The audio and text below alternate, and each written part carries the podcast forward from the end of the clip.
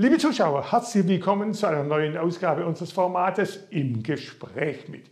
Heute wieder sportlich im Rahmen unseres RTF 1 Sportmagazins. Es geht um Leichtathletik, um die Laufszene in der Region und natürlich um Spitzensport bis zu den Olympischen Spielen und in diesen Zeiten Corona und Sport natürlich nicht zu vernachlässigen. Zu Gast ist eine der besten Langstreckenläuferinnen Deutschlands. Ja, wenn richtig gezählt wurde, 45 deutsche Meisterschaften. Sabrina Mogenhaupt-Gregor. Sabrina, herzlichen Dank, dass du da bist. Schön, dass du Zeit hast. Danke für die Einladung und gut, beste Läuferin Deutschlands bin ich ja jetzt nicht mehr. Das liegt schon ein bisschen zurück, die Zeiten, aber 45-fache deutsche Meisterin stimmt. Stolze Bilanz. Frage ja. natürlich die obligate immer, heute schon gelaufen? Heute bin ich tatsächlich mit meiner kleinen äh, Maus äh, mit dem Babyjogger eine kleine Runde gelaufen. Wir haben hab so eine Ruby-Runde und dat, da hat sie noch Spaß dran und ich dann auch, äh, ja. Und ganz aktuell gefragt, Sabrina, ist nicht ganz so lustig natürlich. Selten waren Olympische Spiele mehr umstritten als diese Winterspiele in Peking. Die haben jetzt heute begonnen. Ja. In die Natur reingebaut, unberührt. Dann Kontrolle total. Welchen Eindruck machen diese Bilder auf dich?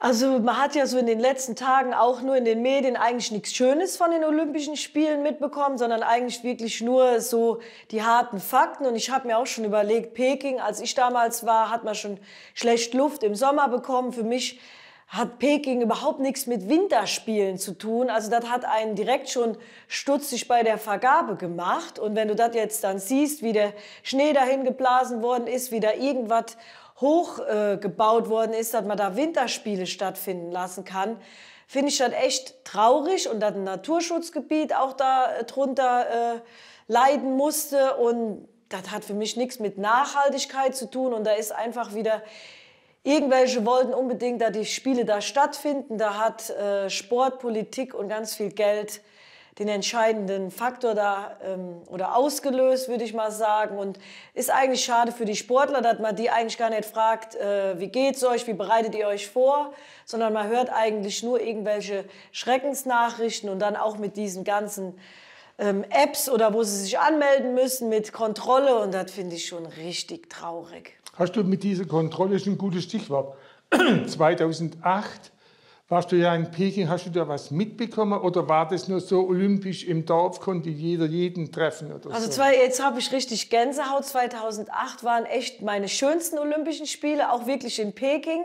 Ich hatte vorher riesen Ängste, dass das da nicht so toll sein könnte. Es war wirklich wundervoll, es war toll organisiert, das muss man ja auch... Äh, den da hinten lassen, dass das alles gut organisiert ist und äh, es ließ keine Wünsche offen. Es hat wirklich war toll. Wir haben Party gemacht. Ich hatte Spaß.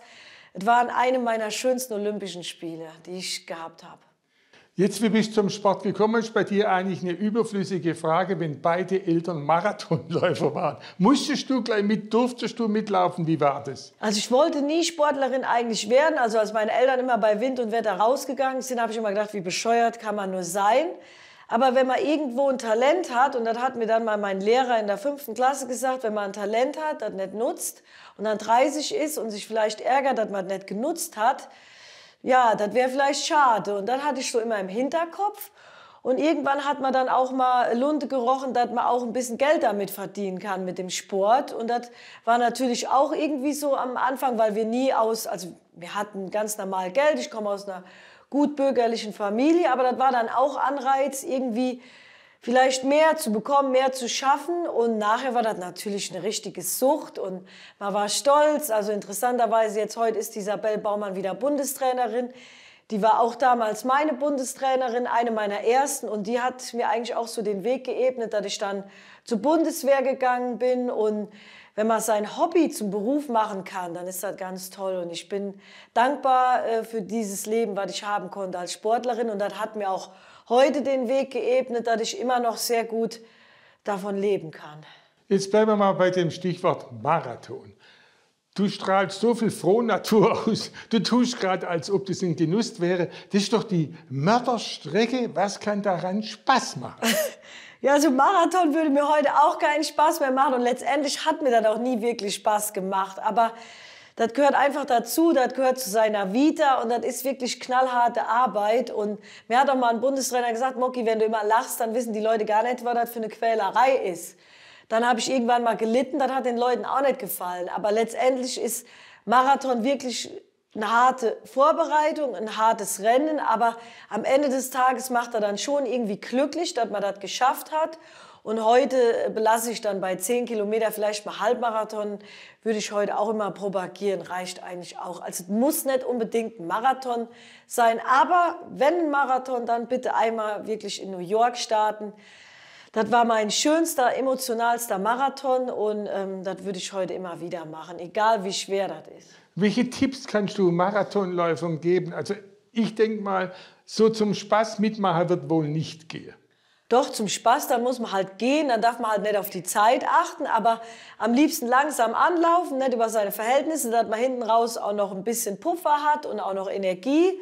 Und natürlich muss man eine vernünftige Vorbereitung, mindestens 12 bis 16 Wochen vorher.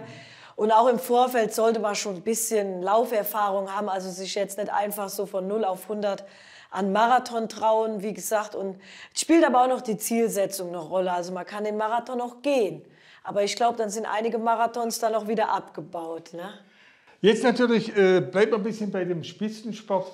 Äh, es gibt auch Schattenseiten. Einer ist zum Beispiel, du strahlst viel Motivation, Freude und so aus, natürlich auch Wille, klar.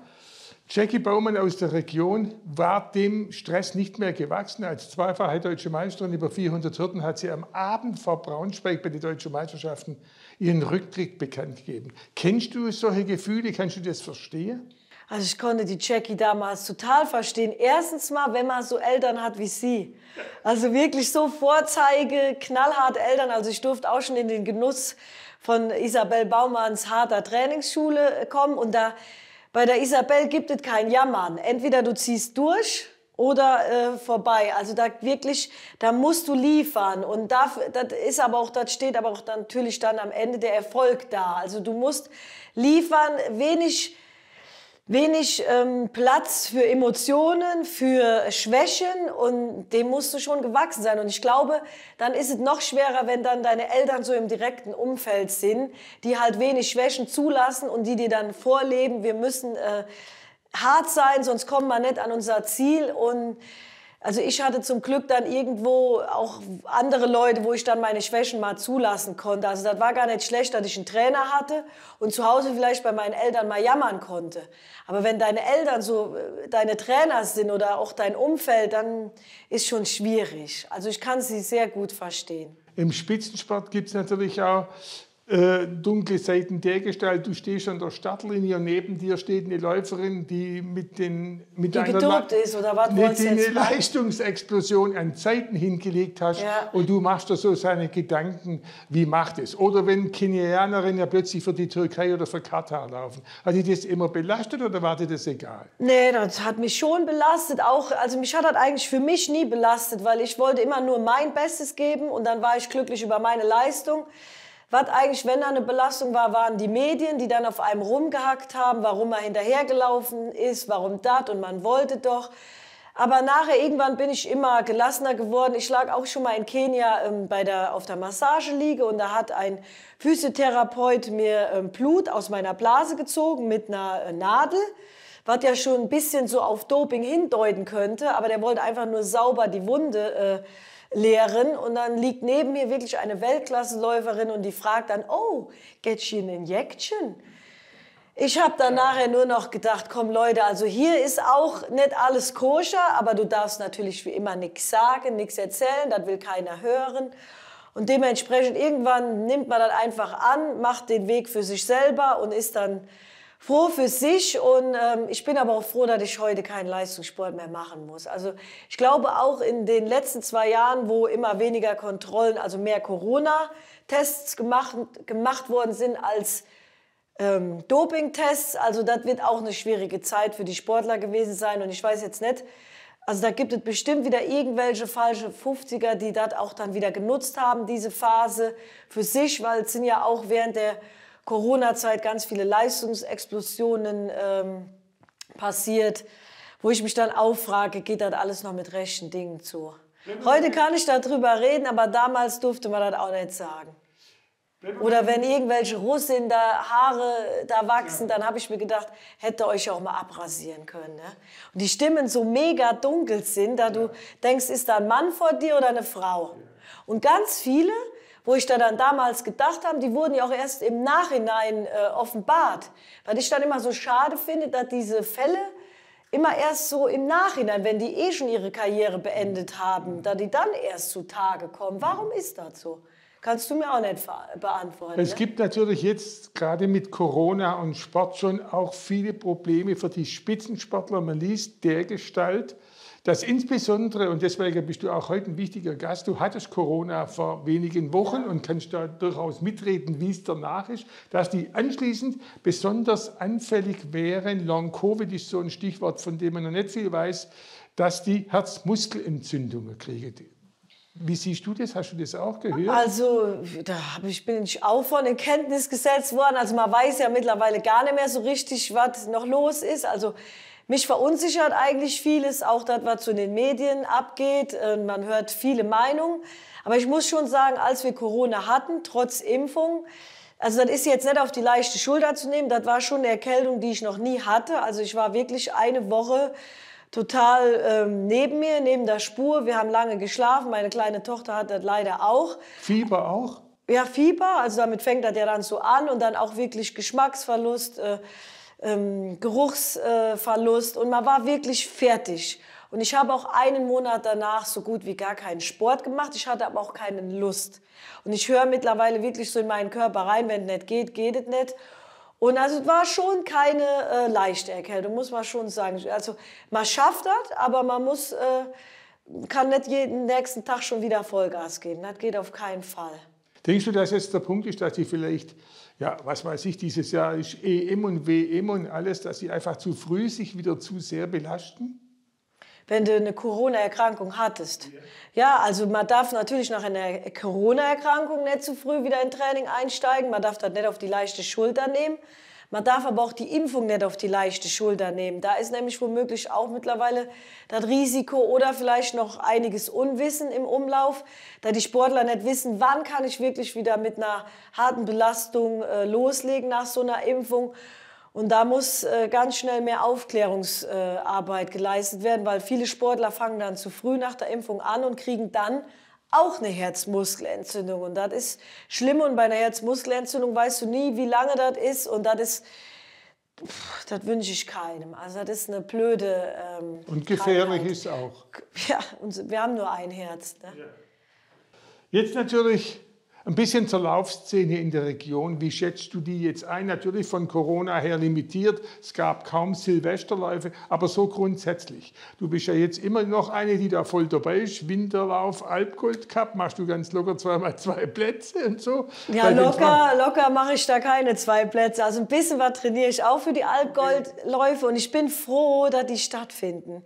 Ich habe das letztes Jahr schon toll gefunden, dass die das initiiert hatten in Reutlingen, dass man das so virtuell genau auf der Strecke Strecke laufen konnte mit Zeitmessung.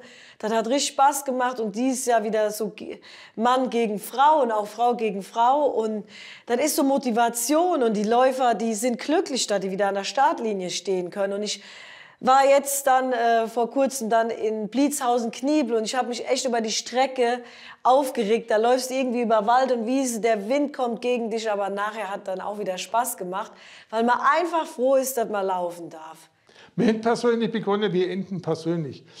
Hast du Pläne für die Zukunft, wenn du mal nicht mehr nur läufst, was du ja sicher nicht tust? Was man sich nicht vorstellen kann, dass du als gelernte Industriekauffrau irgendwo regelmäßig im Büro sitzt. Ich wollte eigentlich wirklich schon seit langem äh, wieder in der Buchhaltung sitzen, weil ich das wirklich gerne mache. Aber mein Mann sagt, dafür bist du jetzt auch nicht mehr geschaffen oder du musst irgendwo anders hin. Mittlerweile bezeichne mich, ich mich echt als Lebenskünstlerin. Ähm, habe ganz viele Dinge, die ich gerne äh, mache und auch noch gut. Und ich habe jetzt bald eine Trainingsplattform, die ich in Leben rufe. Und auch ich arbeite immer noch an einer eigenen Laufkollektion.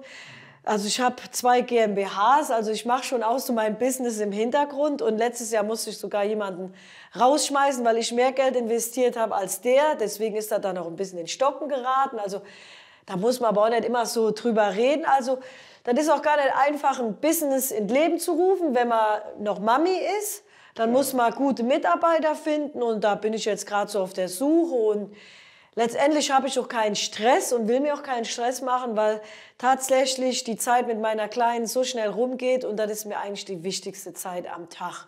Und da ist mir, ja, ich habe genug Stress in meinem Leben gehabt und bin genug Zielen hinterhergerannt. Wenn was passt, dann passt was und wenn was nicht passt, dann nicht. Schönes Schlusswort, Sabrina. Vielen Dank, dass du da warst. Bewahre Gerne. die Lebensfreude und die Offenheit. Ja.